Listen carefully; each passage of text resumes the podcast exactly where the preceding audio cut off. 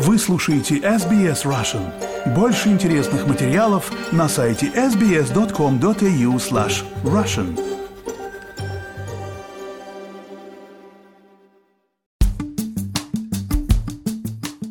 Здравствуйте. В эфире подкаст SBS Russian у микрофона экономист Геннадий Казакевич. В этом подкасте я рассказываю о самых важных и интересных событиях в сфере экономики. Во вторник вечером казначей Джим Чалмерс представил парламенту первый бюджет нового лейбористского правительства. Это событие беспрецедентно, поскольку предыдущий бюджет на 2022-2023 финансовый год, как оказалось позже уходящего правительства либерально-национальной коалиции, был обнародован всего 7 месяцев назад, в марте. Уже во время предвыборной кампании либористы пообещали, что в случае победы на выборах они составят новый бюджет, отражающий новую политику и новые обещания. Теперь, прежде чем идти дальше, позвольте подчеркнуть то, что я всегда повторяю при анализе очередного бюджета. Большая часть федерального бюджета, который сейчас составляет около триллиона австралийских долларов, это продолжающие поступления в бюджет и продолжающиеся расходы на оборону, безопасность, здравоохранение, инфраструктуру и функционирование правительства.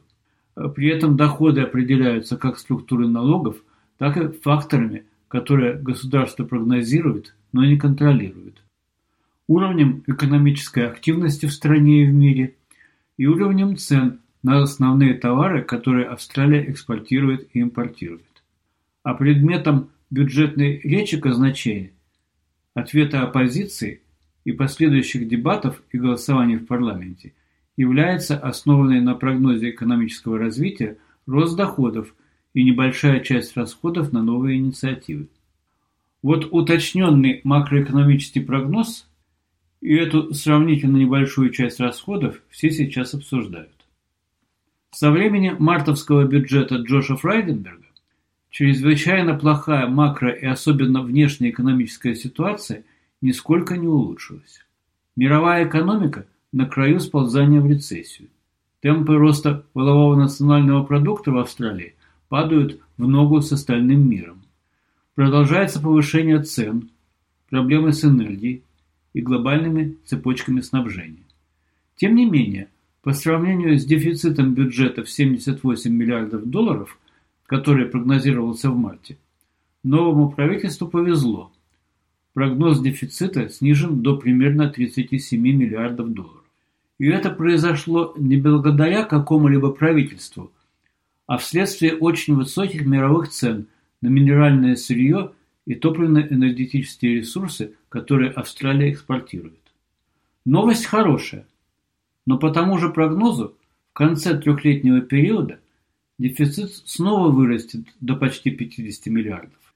И с этим нельзя справиться, пока не будет решена структурная проблема систематическое превышение расходов бюджета над доходами. А это означает, что государственный долг будет продолжать расти. Причем в связи с ростом банковских процентов его государственного долга обслуживания вырастет до 31 миллиарда долларов в год, что больше, чем, например, расходы из федерального бюджета на здравоохранение. В марте предполагалось, что к моменту выборов инфляция начнет снижаться – Теперь оказывается, что к концу года она поднимется до 7,3% и будет снижаться до приемлемого уровня 2,5-3,5% только в течение следующих 18 месяцев. Поэтому обещание правительства помочь с ростом реальной заработной платы не находится под его контролем. Номинальная заработная плата начала расти быстрее, и этого не могло не произойти из-за дефицита рабочей силы но реальные заработки с учетом роста цен не смогут увеличиваться раньше, чем через два года, когда и если рост доходов станет опережать инфляцию. Далее. Все, что правительство подает как заложенное в бюджет новое мышление, направленное на повышение эффективности и благосостояния, звучит многообещающе. Но при этом пока либо мало деталей, либо объявленные меры по плану самого правительства начнут воплощаться в жизнь за пределами нынешнего бюджетного года. У меня есть время остановиться только на нескольких ключевых пунктах. Все мы, и правительство в том числе, хорошо понимаем, что в стране кризис нехватки и дороговизны жилья. Поэтому объявлена программа финансирования строительства миллиона единиц жилья в течение пяти лет, но начиная с 2024 года. При этом речь идет об объединении усилий федерального, штатных правительств при участии частных пенсионных фондов в финансировании. И снова звучит многообещающе. Но сразу же возникают вопросы. Что значит доступное жилье? Доступное значит субсидированное? Деталей пока нет. Но очевидно, что правительство планирует давать безвозвратные или льготные суды и значит стимулировать предложение. А строить, разумеется, должна частная строительная индустрия. Но там, где есть субсидии, там неизбежен рост цен. Далее. На каких условиях будут задействованы частные пенсионные фонды? Ведь их задача – обеспечивать максимально возможный доход на накопление вкладчиков. А как строительство доступного жилья может конкурировать с другими направлениями инвестирования? Пока нет деталей, все это выглядит не планом, а пожеланиями. И, наконец, в австралийской строительной индустрии дефицит строительных материалов и рабочей силы.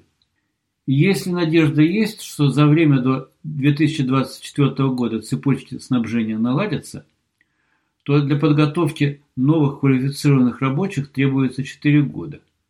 Три из них на рабочем месте в качестве учеников. Но система ученичества в стране разваливается – потому что труд учеников оплачивается ниже прожиточного минимума. Однако о решении этой проблемы в бюджете ни слова. Некоторые другие проблемы, связанные с подготовкой кадров, в планах правительства есть. Выделяются средства для бесплатного обучения в колледжах ТЭЙФ по некоторым дефицитным специальностям.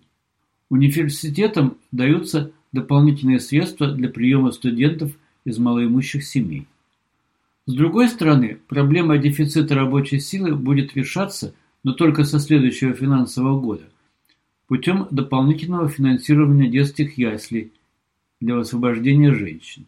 Проблема ускоренной миграции квалифицированных работников из-за рубежа будет решаться путем найма нескольких сот дополнительных работников для обработки заявлений на визы. Между тем, разочаровывает отмена большого количества проектов по развитию региональной инфраструктуры.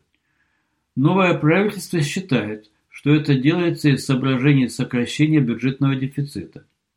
На мой взгляд, инфраструктура – это последнее, на чем стоит экономить. И в заключение должен напомнить, что это комментарии независимого эксперта, которые не отражают точек зрения ни одной из политических партий, ни редакционной позиции СБС. Хотите услышать больше таких историй? Это можно сделать через Apple Podcasts, Google Podcasts, Spotify или в любом приложении для подкастов.